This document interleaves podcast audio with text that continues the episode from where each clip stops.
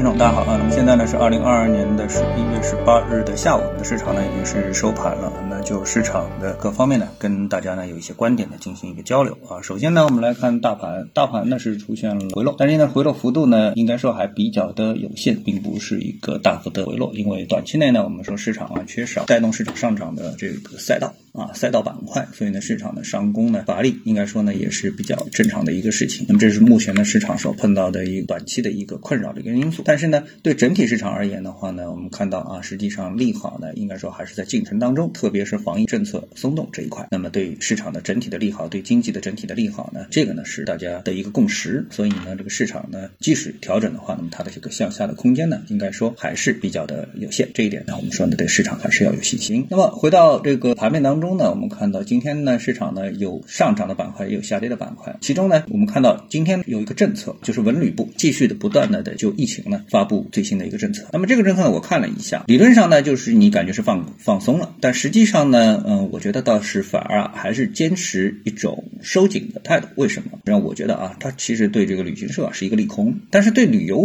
行业来说呢，又是一个利好。怎么来理解呢？就是说，它实际上是鼓励自驾游。那你说了什么？提倡小规模旅游团队。那么什么叫小规模呢？那你最后就是缩减到自驾游。那么你自驾游，你自发的几个朋友啊，或者说你自己个人啊，带着一个家庭啊，然后呢，开着车去自驾。游啊，或者自己去通过这个公共交通工具去旅游啊，这个呢，哎，国家呢？就是说已经是鼓励了。但是呢，呃，如果说你这个由旅行社来出面的话呢，那么一旦发生这个疫情的话，那旅行社呢就要承担非常大的一个责任。所以呢，这种情况下面呢，旅行社呢实际上啊，这个从明哲保身的角度来说呢，还是。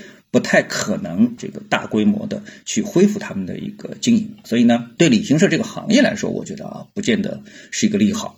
这个利好的成分可能说相当有限。但是呢，对于整个旅游来说呢，是一个利好，就是提倡大家可以自驾游。觉得这个应该说是比较明确的一件事情，这是我的理解。然后呢，还有一个呢，就是在没有发生疫情的地区呢，原则上呢，不对剧院等演出场所啊接待消费者的人数比例做限制。原则上不对演唱会、音乐节、实景旅游演出等。大型营业性演出的活动观众啊人数做限制，那就是大家随便玩都不做限制。那么如果说这样一个情况在得以实施的话，那么这个呢可以说对旅游行业就是某一部分场馆。就是剧院啊等等这种场所的经营，电影院啊什么之类的，这就会带来实质性利好。那么这个呢，我想呢，大家也很能容易就能从当中来解读出来。好，我们再看到盘面当中呢，那么今天呢，就在这样的一个大的疫情防疫放松的背景之下，那么为什么酒店、餐饮板块啊，还有旅游板块会出现回落呢？那这个呢，我们想呢，就就得谈的是一个交易心理的问题啊，交易心理的问题。因为在交易交易心理层面上面呢，就有一种落袋为安的一个心理。因为这一板块其实在前期啊，我们预计。行这个疫情防疫政策要放松的这个背景之下呢，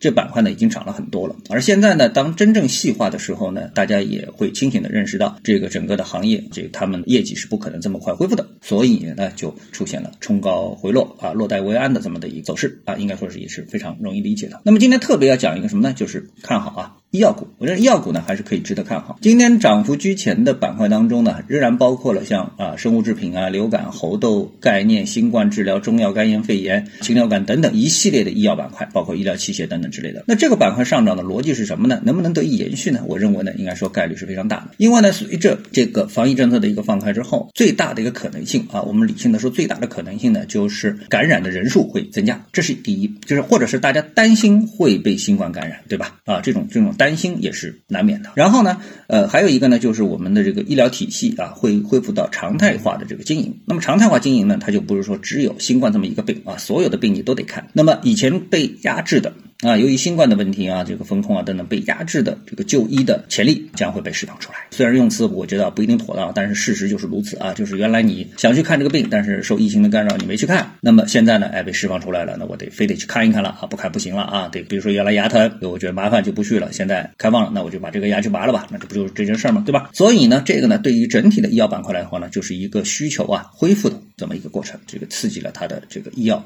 啊医医药啊医院啊医疗器械的这种消费，这是一个最重要的。一个点，另外一个呢，大家会担心啊，万一疫情这个扩散，虽然说呢，我们对疫情已经不是很害怕啊，不害怕新冠肺炎给我们带来的一些负面的一些身体上的一些影响，但是呢，就算它类似感冒，你还会担心，比如说咳嗽啊、头疼啊。发烧啊啊嗓子疼啊等等之类的，对吧？这种正常的常规性的感冒的这种症状，那么这时候呢就会有大量的去备一些感冒类的减缓这种感冒症状的这种药啊。那么这时候呢，对这类感冒药其实又是提出了一个短期内的紧迫的一个需求。所以呢，这些呢，我觉得呢都是对医药板块的一个利好。应该说，我们的所谓的后疫情时代，它并不会在一日之间这个戛然而止，立马就转变，它还会延续比较长的一段时间。所以呢，这是一个持续释放需求的一个过程。好，那么今天呢，我们就跟大家探讨一下，各位有什么想法或者是感受的话呢，欢迎在评论区里呢一起的交流。也希望各位呢是多多点赞、转发、订阅我的频道专辑啊。我们下期的节目时间再见。